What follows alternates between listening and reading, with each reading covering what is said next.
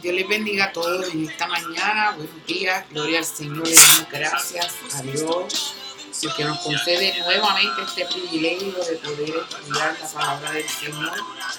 Ah. Este salmo que vamos a estar discutiendo hoy es uno de los más conocidos. El Salmo 23. Gloria al Señor. Salmo precioso. Así que lo vamos a estar eh, discutiendo este, y vamos a aprender mucho, porque yo mientras estaba preparándolo, de igual manera, aunque verdad es un salmo que la gente, por donde quiera, uno lo ve, posteado en paredes, este, en marcadores, en cuadros y demás. Pero cuando entramos al estudio de este salmo y profundizamos en él, podemos aprender tantas cosas hermosas. Así es que, pues, en esta mañana Vamos a comenzar. No vamos a leer eh, todos los versículos de corrido, vamos a leerlos poco a poco, según lo vayamos discutiendo. Pero primero quiero compartir con ustedes una pequeña introducción de un escritor llamado Henry Ward. Y él nos expresa de este salmo, nos dice, ¿verdad? Dice que David no dejó un escrito más dulce que este corto y emotivo Salmo 23. Dice que es como una mirada fugaz al interior de su alma, como cuando caminamos por una calle bajo el intenso frío del invierno. Y de momento alguien abre delante de nosotros una puerta de entrada a una casa. O sea, usted puede estar sintiendo frío, pero de repente alguien le abre la puerta de la casa y usted puede entrar ahí y resguardarse y calentarse. Así él compara este escrito tan hermoso del Salmo 23. Dice que este salmo ha fortalecido a una noble hueste de pobres y desvalidos. Y este salmo ha infundido ánimo al ejército de los desalentados, ha reconfortado a las viudas en su desconsuelo, ha tranquilizado a los huérfanos en su soledad, ha derramado el bálsamo de consuelo en el corazón de los enfermos y levantado el ánimo de los que injustamente han sido encarcelados. El Salmo 23 puede ser clasificado como la bucólica, se llama, la bucólica, que es un cántico que cantan los pastores, se llama bucólica. Y él dice que este Salmo 23 puede ser clasificado con propiedad como la bucólica, como el cántico de los pastores. Sabemos que David era un pastor y, y que él entiende que él lo escribió desde lo más profundo de su alma porque era una vivencia pues porque él había sido y era pastor de ovejas, o él conocía muy bien lo que pasaba un pastor de ovejas. E inclusive nos dice, ¿verdad? Que, y menciona este autor, que él lo puede imaginar como él tocando el arpa, ¿verdad? Las cuerdas del arpa, mientras eh, entonaba y cantaba este eh, salmo tan bonito. Eh, Parte de la, trilogía que hemos estado hablando. Exactamente. Del Salmo 22, que es el salmo que se le conoce como eh, Cristo como nuestro Salvador. Ahora es el Salmo 23, que es Cristo como nuestro callado. Y el Salmo 24, que es el Cristo como el soberano. O sea que estos, estos tres salmos tienen como algo en común, están entrelazados, están relacionados. Qué interesante. ¿eh? Dice que cabe destacar que en el Salmo 23 abarca toda una constelación descriptiva de las funciones divinas. O sea, vamos a ver algunos atributos de Dios manifestados a través del Salmo 23. Y número uno, lo vamos a ver como el guiador. El versículo 1 ¿verdad? Lo podemos citar de memoria porque es un salmo que nos hemos aprendido de que éramos niños. Jehová es mi pastor. Jehová es mi pastor. Quiere decir que Jehová es nuestro guiador. Yahvé Ra o Jehová Ra, que quiere decir el Señor es mi pastor. Jehová es mi pastor. Eh, nosotros deberíamos sentir una grande admiración, ¿verdad? Y, eh, y un grande amor, agradecimiento al Señor por ese privilegio, esa bendición que tenemos de que Él sea nuestro pastor. Y cuando habla el estribillo, Jehová es mi pastor, es una de las cualidades del buen pastor, ¿verdad? La Biblia dice que el buen pastor su vida da por las ovejas, que las ovejas escuchan su voz, lo conocen, lo saben distinguir y lo siguen. O sea, y de igual manera, ese buen pastor sabe distinguir también a sus ovejas. O sea que es algo bien bonito y es algo recíproco. No solamente él distingue a sus ovejas, sino que también sus ovejas escuchan su voz y saben distinguir cuál es la voz de su pastor. Este, una de las cosas que hacen los pastores es que marcan a sus ovejas a fin de que en caso de que ellas estén pastando y se aparten del rebaño y se descarríen porque una de las cualidades que tiene la oveja es que es un animal bien propenso a descarriarse. Así es que cuando el pastor las marca es con el propósito de saber y distinguir esta ovejita me pertenece. Y el propósito es que cuando sucede esto de que ella se descarríe, él pueda ir en busca de ella y reconocerla y nuevamente conducirla al redil. Eh, un buen pastor tiene que ser hábil en el arte del pastoreo. Tiene que saber conducirla a pastos fértiles, donde puedan alimentarse y crecer sanas. Un buen pastor no permite ni tolera que sus ovejas pasten en campos yermos y áridos, con hierbas venenosas, ni que estén putrefactas, que sean dañinas en otras palabras, sino que Él siempre va a seleccionar para su eh, rebaño pastos verdes con, abundancia, con abundante hierba sana. Eh, él lo va a hacer pues porque Él sabe que sus ovejas necesitan crecer, saludables, sabiendo que las ovejas tienen tendencia a descarriarse, como le decía hace unos segundos atrás.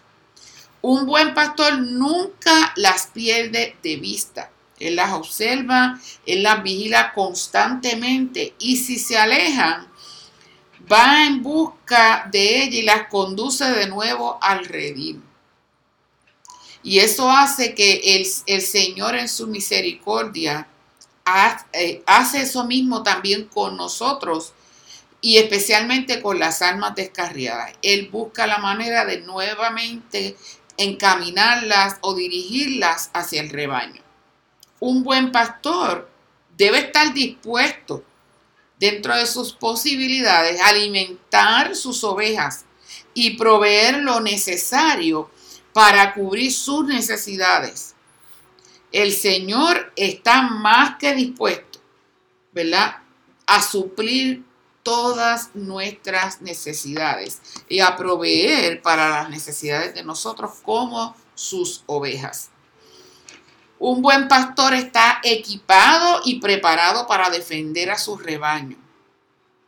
El Señor está siempre a punto y bien preparado para garantizar la seguridad y actuar en defensa de la grey, como afirma el salmista en el versículo 4 y lo vamos a ver más adelante.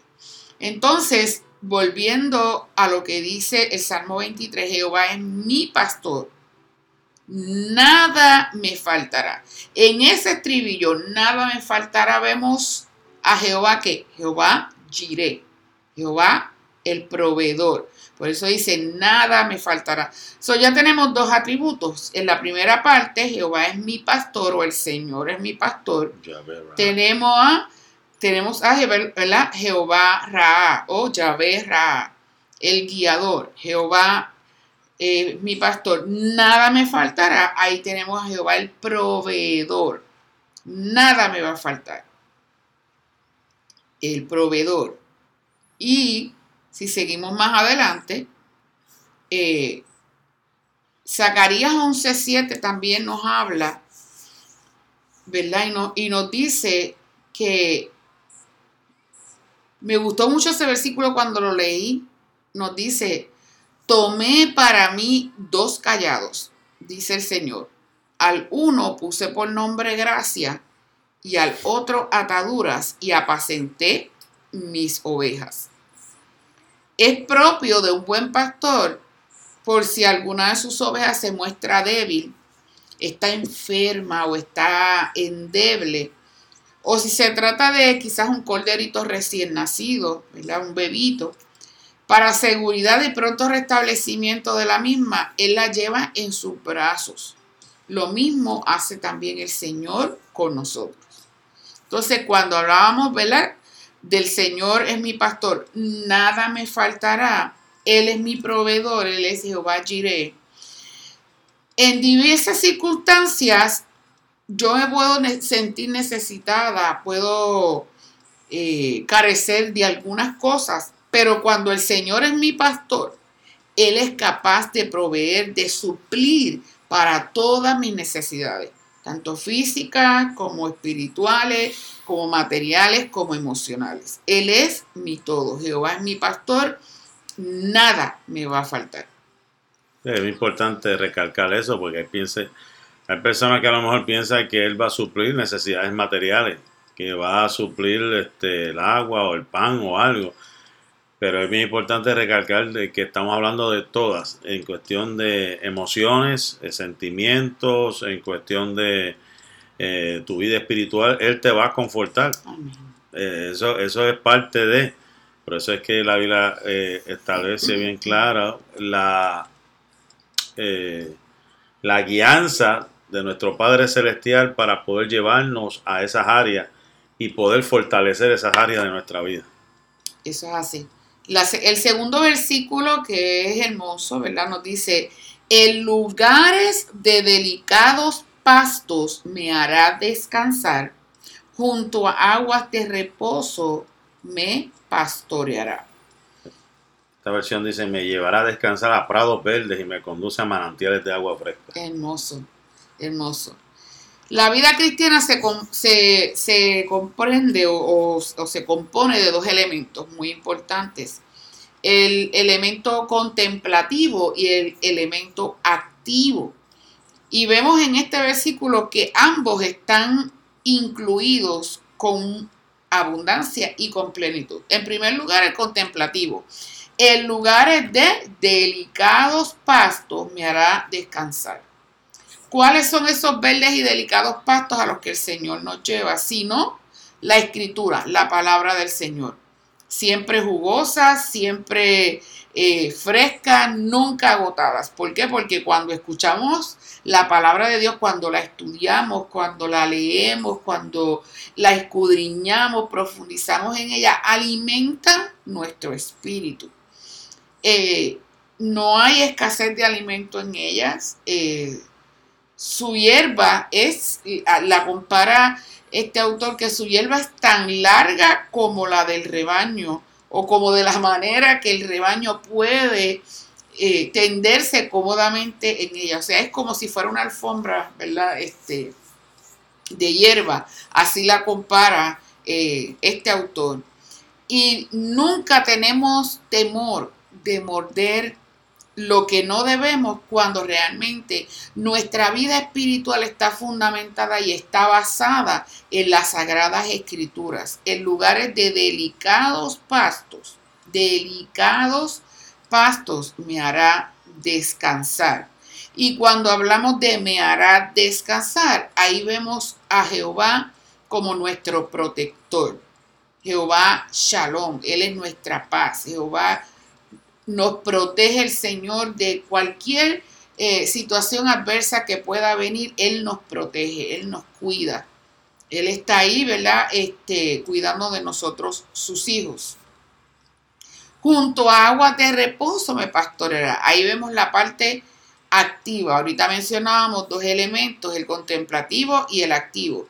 Vimos en, el primer, la primera parte el, el área contemplativa y ahora vemos la segunda parte, junto a aguas de reposo me pastoreará. La parte eh, que es activa. Una vida eh, cristiana vigorosa, una vida cristiana inspirada por la gracia del Señor. Qué hermoso es poder nosotros estudiar la palabra de Dios y deleitarnos junto a aguas de reposo. Esas aguas de reposo son aguas profundas que llenan por completo el estanque y, y por tanto permanecen quietas y silenciosas pues dice que ¿verdad? las cosas que mayor ruido hacen casi siempre están vacías. Hay un, hay un lema que, que yo menciono mucho, que es parte de un refrán, mucho ruido y pocas nueces, ¿verdad? Este, hay veces que hay muchas cosas que hacen mucho ruido, así como el tambor, pero sin embargo están completamente vacías por dentro. Por fuera hacen mucho ruido, pero en su interior están completamente vacías. Pero sin embargo, el salmista compara estas aguas de reposo como esas aguas profundas donde nosotros podemos experimentar cosas lindas de parte del Señor. El Espíritu de Dios no conduce a sus ovejas a las aguas turbulentas del antagonismo y la contienda ni la guerra, sino Él nos lleva a unas aguas de reposo, de tranquilidad, de su amor. Nos conduce a unas fuentes tranquilas, a, donde no podríamos llegar por nosotros mismos porque hace falta un guía.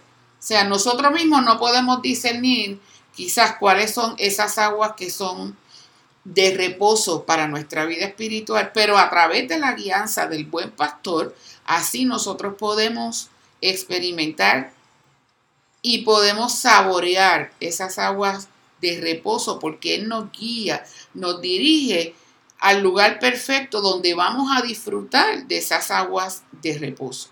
Junto a aguas de reposo me pastoreará. Ahora en el versículo 3 vamos a ver confortará mi alma. Ajá, léelo en esa versión. Él me da nueva vida.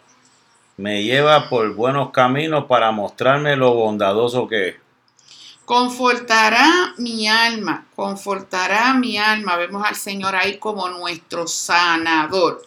Jehová Rafa, nuestro sanador, confortará mi alma.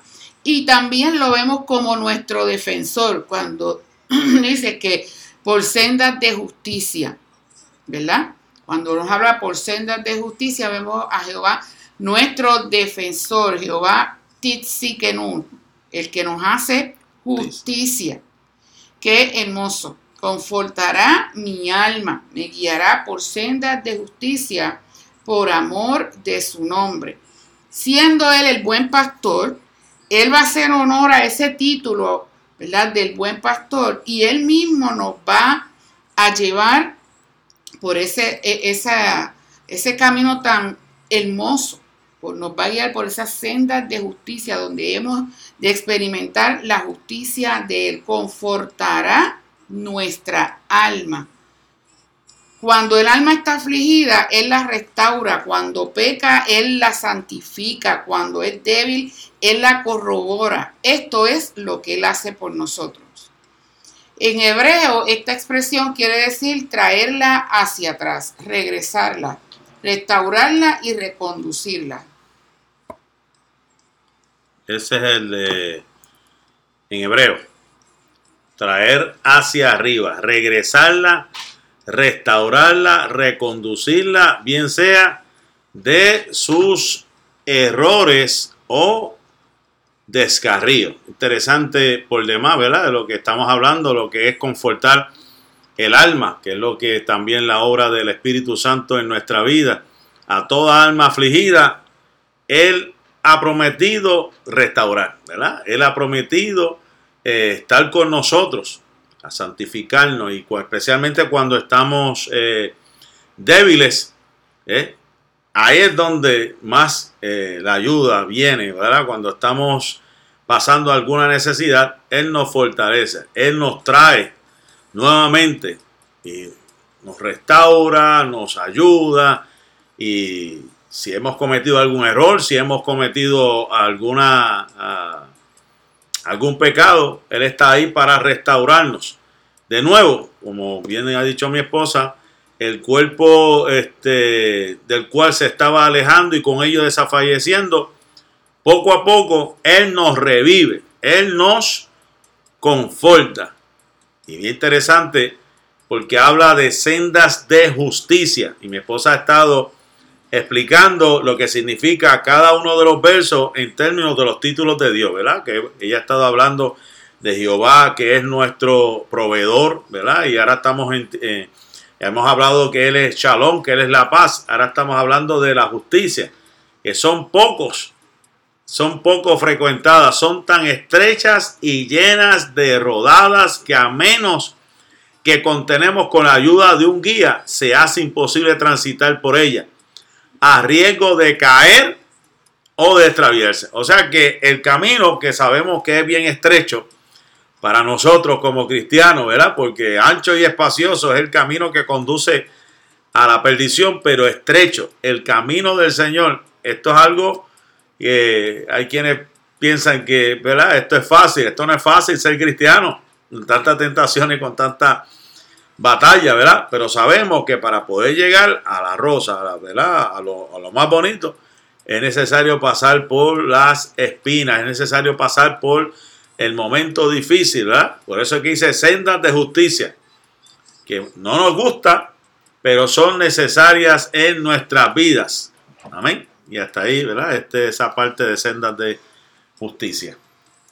Por amor de su nombre siendo ese buen pastor y honrando ese nombre de buen pastor, es la manera en que él nos va a conducir y nos va a dirigir de manera que nosotros podamos honrar el nombre del Señor con nuestras actitudes y, y cómo lo vamos a hacer o cómo lo vamos a disfrutar de acuerdo a lo que Él mismo hace por nosotros. O sea, él seguirá siendo bueno y a pesar de que muchas veces nosotros como ovejas, ¿verdad? Nos salimos un poquito de ese camino, Él nos va a tratar por todo el medio de guiarnos nuevamente por esas sendas de justicia por amor al nombre de Él.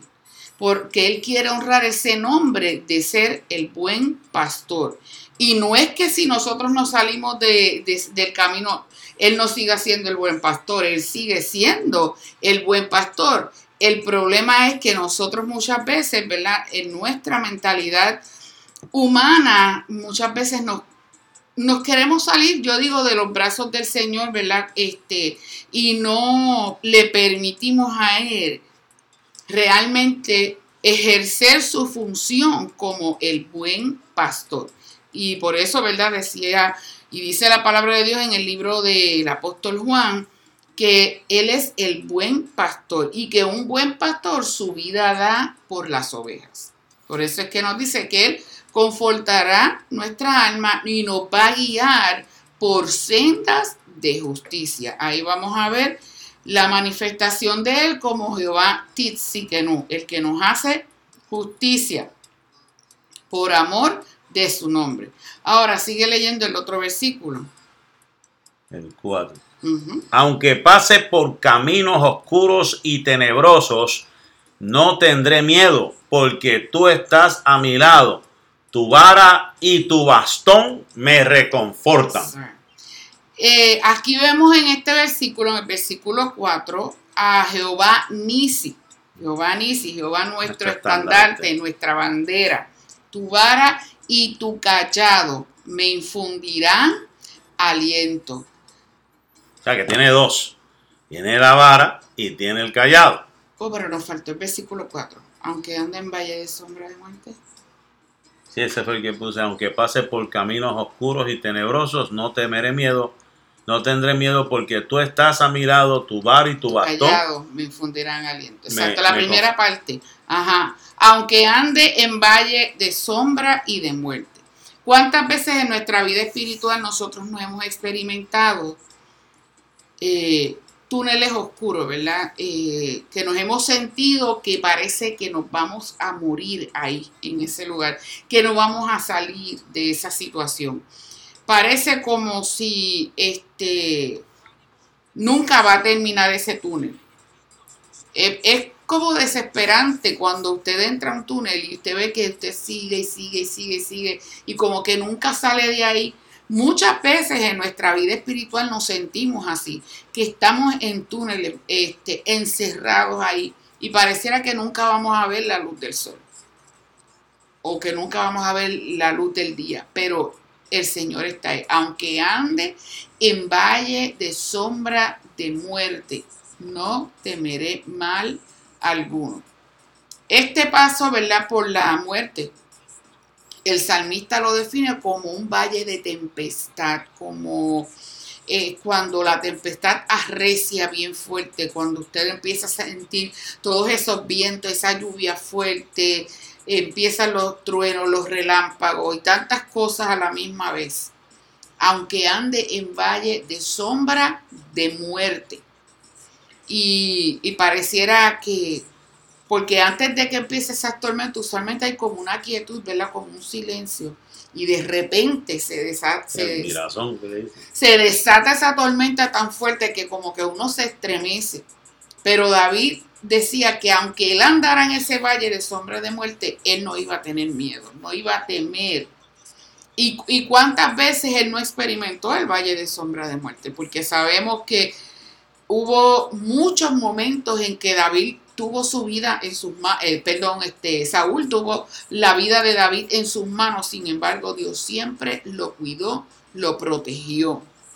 Y cuando él expresa esta, esta frase, el valle de sombra de muerte, en la versión King James, que es una de las versiones más originales, el comentarista de esta Biblia lo interpreta porque la muerte ha sido derrotada, su sustancia ha sido eliminada y solo queda de ella la sombra, que quiere decir densa oscuridad.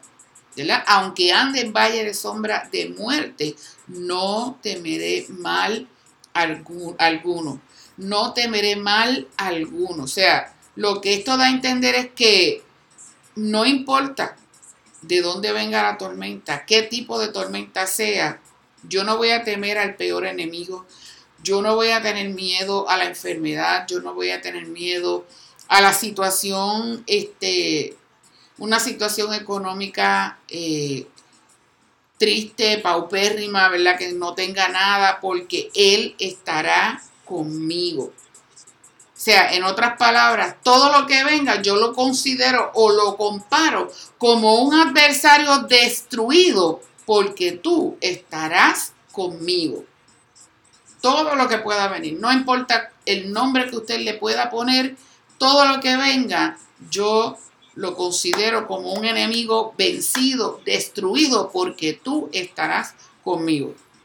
La vida de David era una vida que era constantemente asediada cuando estaba protegiendo a sus ovejas, lo más seguro pues que David experimentó todo tipo de ataques, de día, de noche, de, estos lados, por eso es que él habla, y los salmos hablan de la peste destructora, de, diferentes ataques que puedan venir, que nuestro cuerpo pues se, cansa y también nuestro cuerpo como que siente ese, ese temor de estar solo. Y él entendía que en medio de todo eso tú vas a estar ahí conmigo. Amén tu vara y tu callado me infundirán aliento.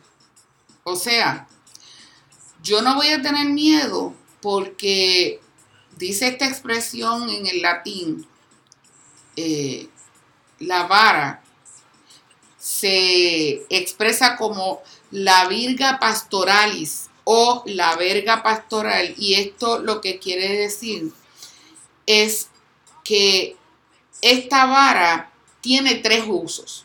Número uno, enumerar las ovejas. O sea, con la vara el pastor contaba las ovejas. Ellas pasaban bajo la vara de él y así él las iba contando una por una. Con la vara, dice, tu vara me infunde aliento. Es decir, cuando yo me hallo en peligro inminente a causa de las maquinaciones de los hombres impíos, tu vara me da consuelo y a través de ella yo sé que no me has abandonado, ni vas a permitir que yo perezca, sino que estás al tanto de mi situación y te preocupas particularmente de, mí. Tu vara me infunde aliento.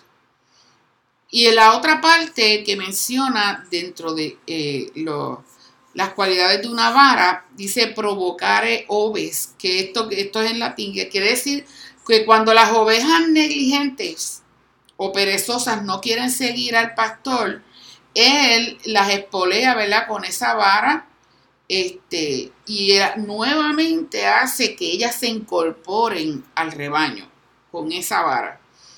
Y David había vivido esto en carne propia en, esa situación y por ello exclama que su vara le infundía aliento. Tu vara y tu callado me infundirán aliento. Y ahí vamos a hablar de la parte del callado. Tu vara me infunde aliento. Ciertamente no es poco aliento y gozo el que infunde al corazón de los hijos de Dios el Señor cuando nosotros nos sentimos, ¿verdad? Es, espoleados y espoleado quiere decir incitados por su pastor para que apresuremos nuestro paso lento porque muchas veces el Señor quiere un poco más de nosotros, pero estamos conformes y como que nos queremos quedar ahí. Y pasan los años y los años y nosotros todavía seguimos en lo mismo y como que no hay un crecimiento espiritual en nosotros, como que es como cuando una madre tiene un bebé, que usted sabe que hay bebés que son delgaditos, delgaditos, porque son, como decía mi abuelita, Nena, tú eres bien mística para comer. Así ella me decía a mí, tú eres bien mística. Esa es la palabra que los abuelitos utilizaban. Y eh, eh, lo que la gente llama en inglés, él es bien picky. Este, y la persona, y los niños que son así, yo tuve una, uno de los míos, este, era así, es bien difícil tú buscarle los gustos para que ella pudiera comer y pues, y siempre se mantuvo bien delgadita porque por no comía un montón de cosas. Y hay ovejas que actúan de la misma forma. Y espiritualmente, hermano, también muchas veces hay ovejitas que nosotros tratamos de darles el alimento espiritual, pero prácticamente están casi toda su vida de cristiandad simplemente tomando leche porque no hay forma ni manera en que ellos puedan comer alimentos sólidos, tristemente porque no, no permiten que el Señor los pastoree. Y aunque tienen pasto verde, aunque tienen buen alimento espiritual, lamentablemente no lo consumen. Es muy triste. Esa es la realidad. Y entonces revo, revocare oves, esa es la tercera parte, donde esto es también una expresión latina, donde lo que nos quiere decir es que a veces las ovejas son divagantes, o sea, se alejan descuidadamente del rebaño para pastar solas, entrando en otros prados sin tener en cuenta los peligros que esto le va a traer al ellas alejarse de su rebaño para irse a otros pastos, ¿verdad? Ahí a recibir alimento. Y entonces ahí es cuando el pastor tiene que darle un golpecito. Pues se dice revocare oves. La golpea con su vara y la reconduce nuevamente. O sea que la vara puede decir que es corrección. Exactamente. un tipo de, corrección, ¿verdad? Este, Por eso es que la Biblia utiliza en varios en varios pasajes, libros acerca de la vara como elemento de eh, corrección, como elemento que, que al principio puede ser doloroso para nosotros, al principio como toda corrección nos gusta, pero después de dar un fruto entendemos de que era necesario que eso pasara. Si el Señor nos deja, hermanos, a, merced de lo que nosotros podamos o querramos hacer todo el tiempo, créame que no habría cristiano exitoso. O sea, todos tenemos que entrar al rebaño y, y, mantenernos ahí. Y yo sé que muchas veces al Señor se le hace difícil el que nosotros nos mantengamos, porque mire qué tercos somos a veces para entrar al propósito que el Señor tiene con nosotros. Muchas veces, ¿verdad? Nuestra terquedad, este, somos contumaces y queremos mantenernos en lo que nosotros somos y no queremos dejarnos pastorear por el buen pastor. Por eso dice tu vara y tu callado. El callado es lo que se llama también un báculo pastoral. Y es como, como una, ¿verdad? Tiene como una curva en el extremo superior. Este, y con este bastón, ¿verdad? es donde el pastor dirige y conduce al rebaño en los delicados pastos y lo defiende de los enemigos en el valle perdón, tu vara y tu callado me van a infundir aliento. O sea, por un lado corrige, por el otro lado te cuida, te, trae. Te protege, exactamente. Si realmente nosotros queremos disfrutar de esos beneficios, tenemos que permitirle al buen pastor hacer algo hermoso en nuestra vida y es dirigirnos, es corregirnos y es que Él nos lleve hacia donde Él no quiere llevar porque Él sabe qué es el lugar que mejor nos conviene y cuál es el pasto perfecto para nosotros. Podernos alimentar, ¿verdad? Poder alimentar nuestro espíritu. Él sabe si nosotros ya estamos de comer alimentos sólidos, si todavía nos tiene que dejar tomando lechecita. Porque si nos dan alimentos sólidos, ¿qué va a pasar? Nos vamos a atragantar. O sea que es importante dejarnos dirigir por el buen pastor aunque ande en valle de sombra de muerte, no temeré a alguno, porque tú estarás conmigo, tu vara y tu callado me infundirán aliento. Ahora vamos, versículo 5. Verso 5.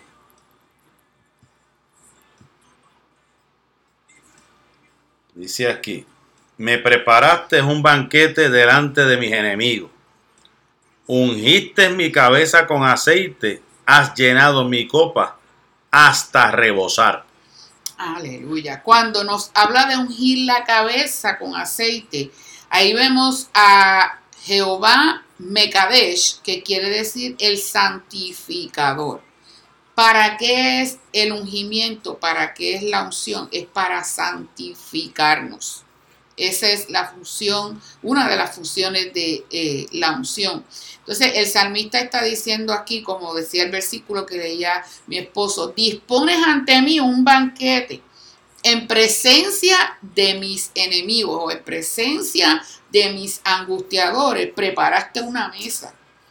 O sea, preparas esa mesa tan hermosa con adorno, te esmeras, la hermoseas como si fuera una mesa real, como si fuera una mesa de un rey. Eh, no hay ninguna prisa, no hay confusión, no hay desorden. Ciertamente, ciertamente, el enemigo está a la puerta y con todo Dios adereza, Dios prepara esa mesa.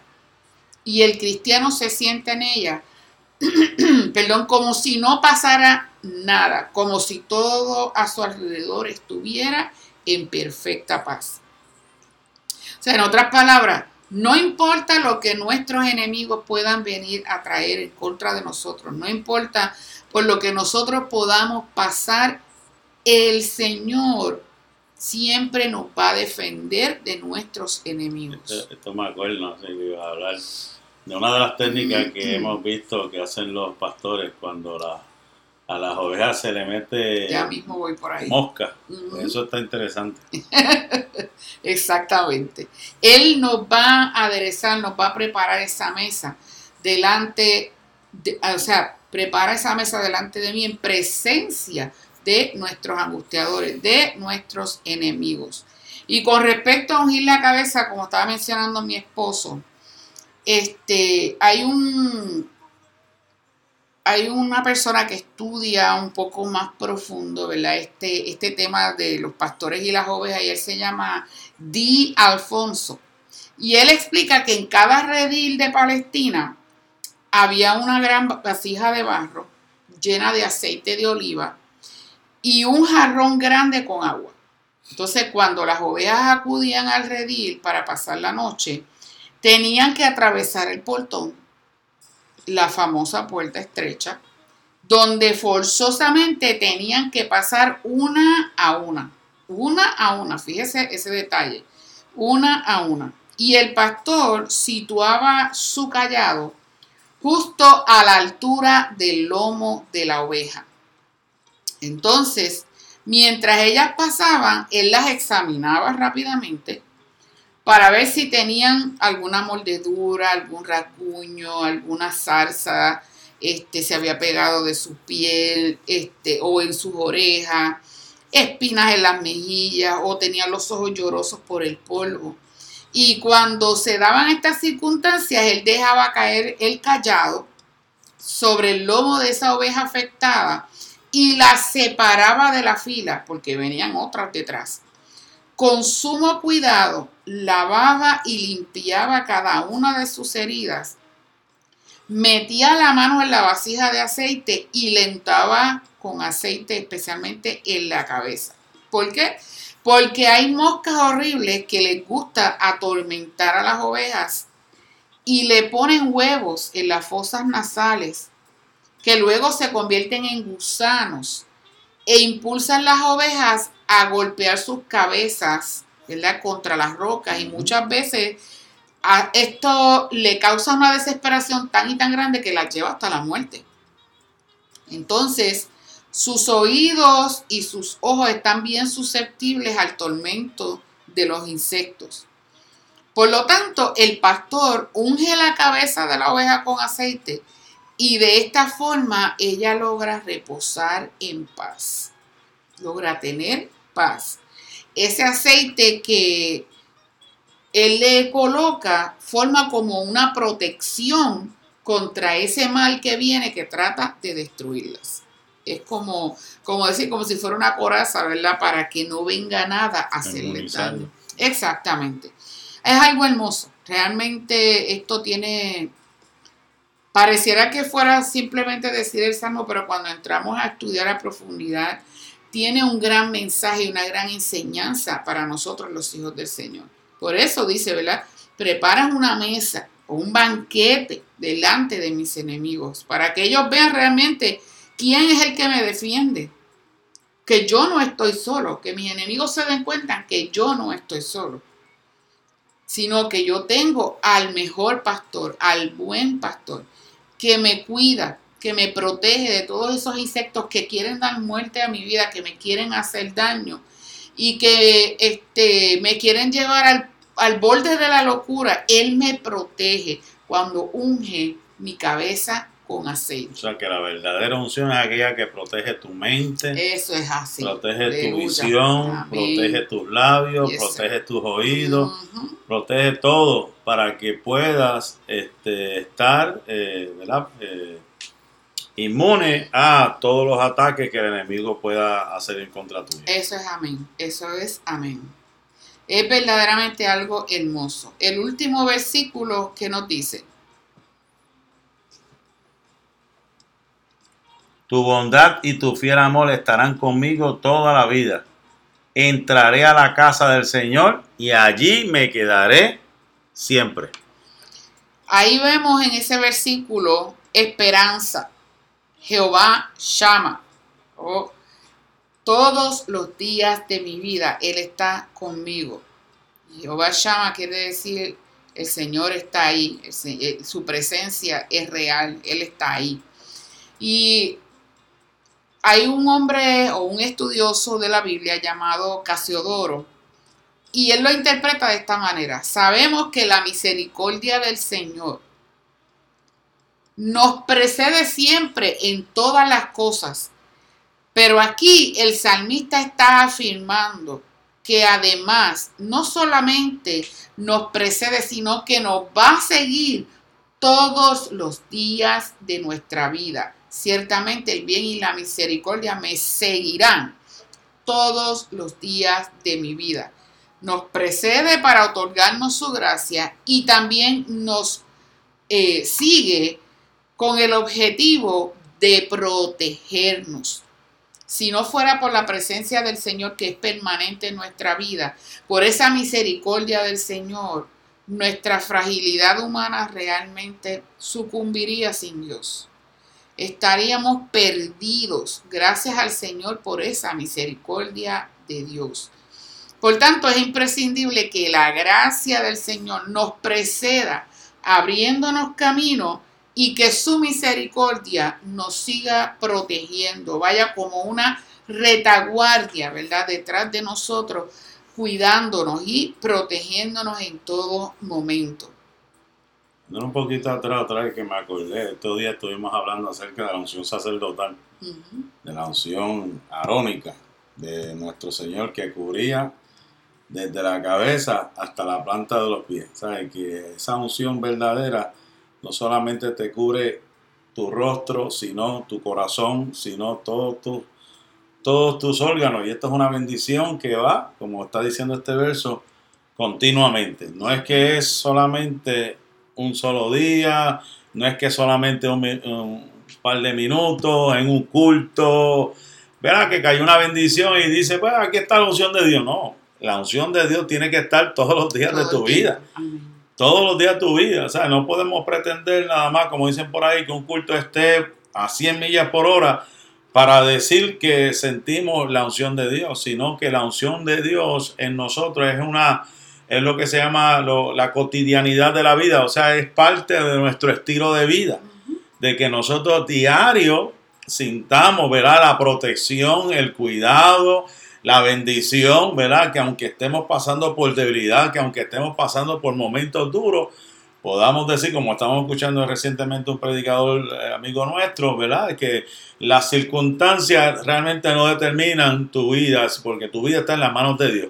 Puede ser que estés pasando por lo que estás pasando, pero seguimos diciendo que estamos en victoria. Amén. que tenemos, estamos bajo la unción de Dios, aunque estemos como estemos tenemos la unción de Dios, ¿sabes? Que esa es la bendición que tenemos como cristianos, ¿verdad? Que tenemos al Espíritu Santo para que nos, nos fortalezca en esos momentos y nos, y nos siga dando a entender que no estamos solos, que el Señor está con nosotros como poderoso gigante. Amén. Y fíjense que hay un detalle bien importante en este último estribillo de ese verso número 6.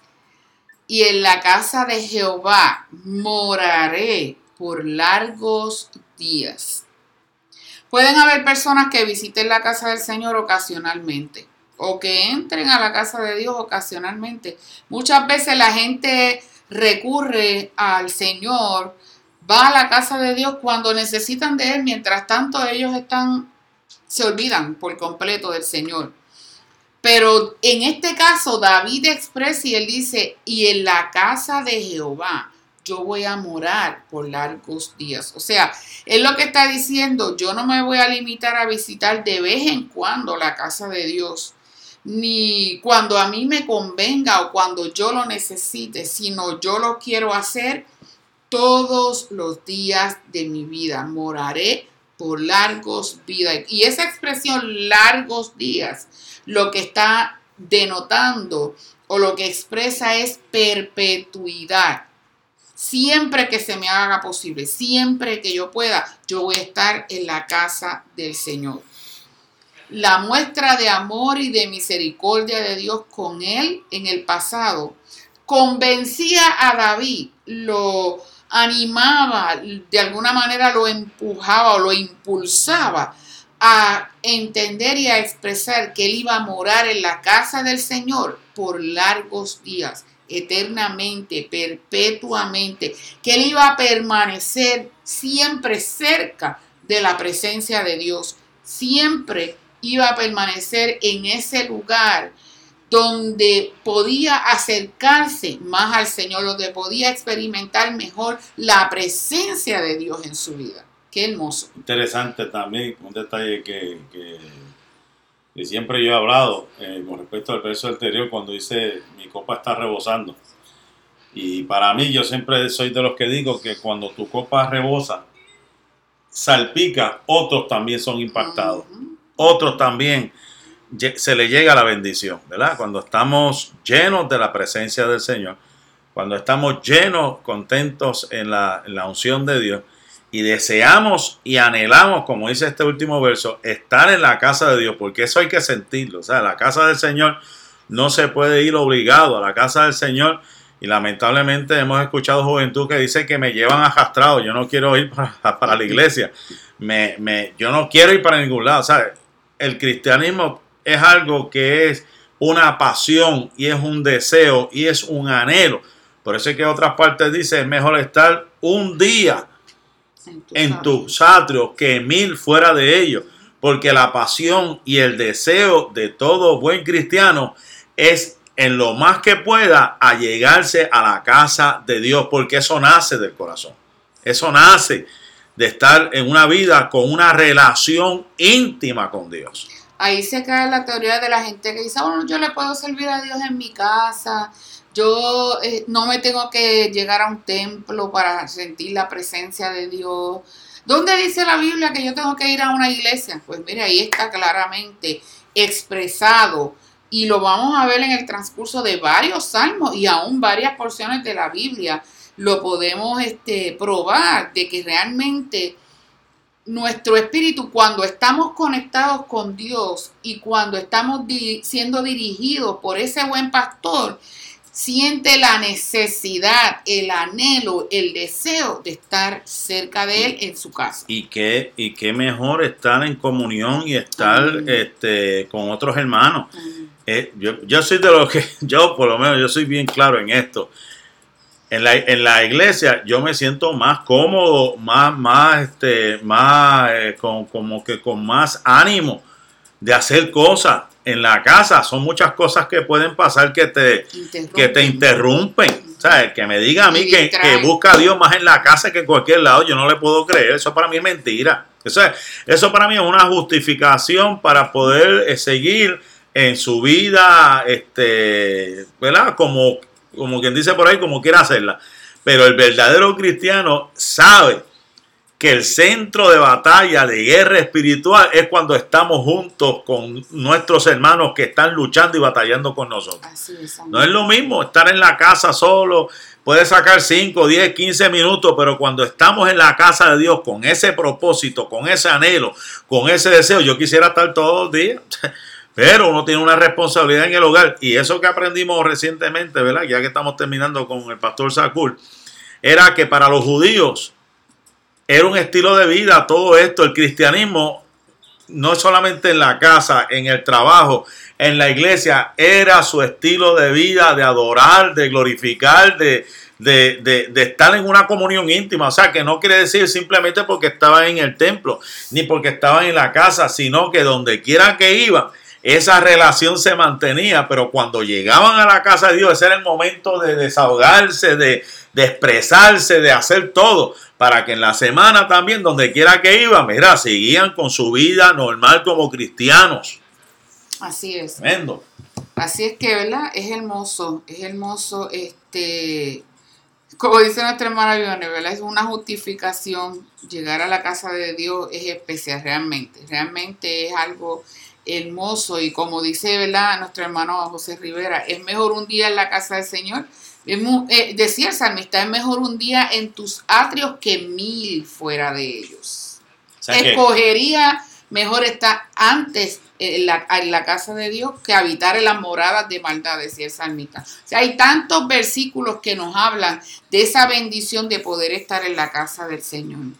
Que, mira, hay que aprovecharlo Hay gente que quisiera llegar y no puede porque están enfermos, porque o no están se lo permite. Hay lugares que es prohibido reunirse. Exacto, exacto. Hay países como en China donde ellos se tienen que esconder para poder adorar a Dios, eh, donde no tienen la facilidad de cargar una Biblia como la tenemos nosotros y que quizás tenemos un estante lleno de Biblias eh, de diferentes versiones y cuantas cosas. Sin embargo, países como China, donde yo estaba leyendo un testimonio en el libro Mentores del Cielo de, de una ancianita que ella, lo que hacía ella, ella estaba presa por la causa de Cristo y entonces no podía tener una Biblia. Y había una amiga que le llevaba cuando la iba a visitar una página de la Biblia. ¿Y que ella hacía? Ella se la aprendía. Se aprendía esa página de la Biblia y luego la botaba porque sabía que si la agarraban con esa página la, la iban, la iban a procesar terrible y hasta la podían matar. Y así ella se fue memorizando la palabra de Dios. Y cuando el escritor del libro, que se llama Wayne Cordeiro, cuando fue allí a la China a dar una conferencia y tuvo la oportunidad de hablar con estas personas, esa ancianita le testificaba, mire, yo me memoricé, porque él se quedó sorprendido que ella tenía casi 90 años y cómo ella citaba la Biblia. Y él le dijo, él, ella le dijo, yo me tuve que memorizar la palabra mientras estuve en la cárcel, este, porque no la podía leer, no podía tener el libro, porque en China es prohibido tener la Biblia. Así es que pues aproveché el tiempo y, y como tenía que deshacerme de esa página, pues me la aprendía y la botaba. Y ella pudo memorizar la palabra del Señor. Y ella lloraba, literal, hermano, ella lloraba cuando ella pudo llegar a, ese lugar y congregarse allí a escuchar esa, esa conferencia de buen cordero. Y ella decía, yo me siento tan feliz porque me puedo reunir aquí. Pero claro, lo estaban haciendo a escondidas porque si venían, ¿verdad? La, la policía allí en China, pues iban a ser todos exterminados lamentablemente. Pero realmente ellos disfrutaron ese momento y lloraban ante la presencia de Dios. Entonces nosotros que tenemos la oportunidad, nos quedamos en la casa por cualquier cosa. Y, y- y para terminar, ¿verdad? esta situación de la pandemia, ¿verdad? Algunos que le era difícil en el sentido de, de- de, ¿verdad? su cuerpo, no sé, las circunstancias de llegar a la casa del Señor, como que lo- los aguantó más, ¿verdad? Los aguantó más para estar eh, encerrados. Y yo estoy seguro, lo que me están viendo y lo que me están escuchando, y muchos me han testificado que anhelaban mucho que, llegar a la casa del Señor. Algunos que me han dicho, pastor, hay que abrir el templo full. Y yo digo, bueno, yo sé, esto va poco a poco, poco a poco.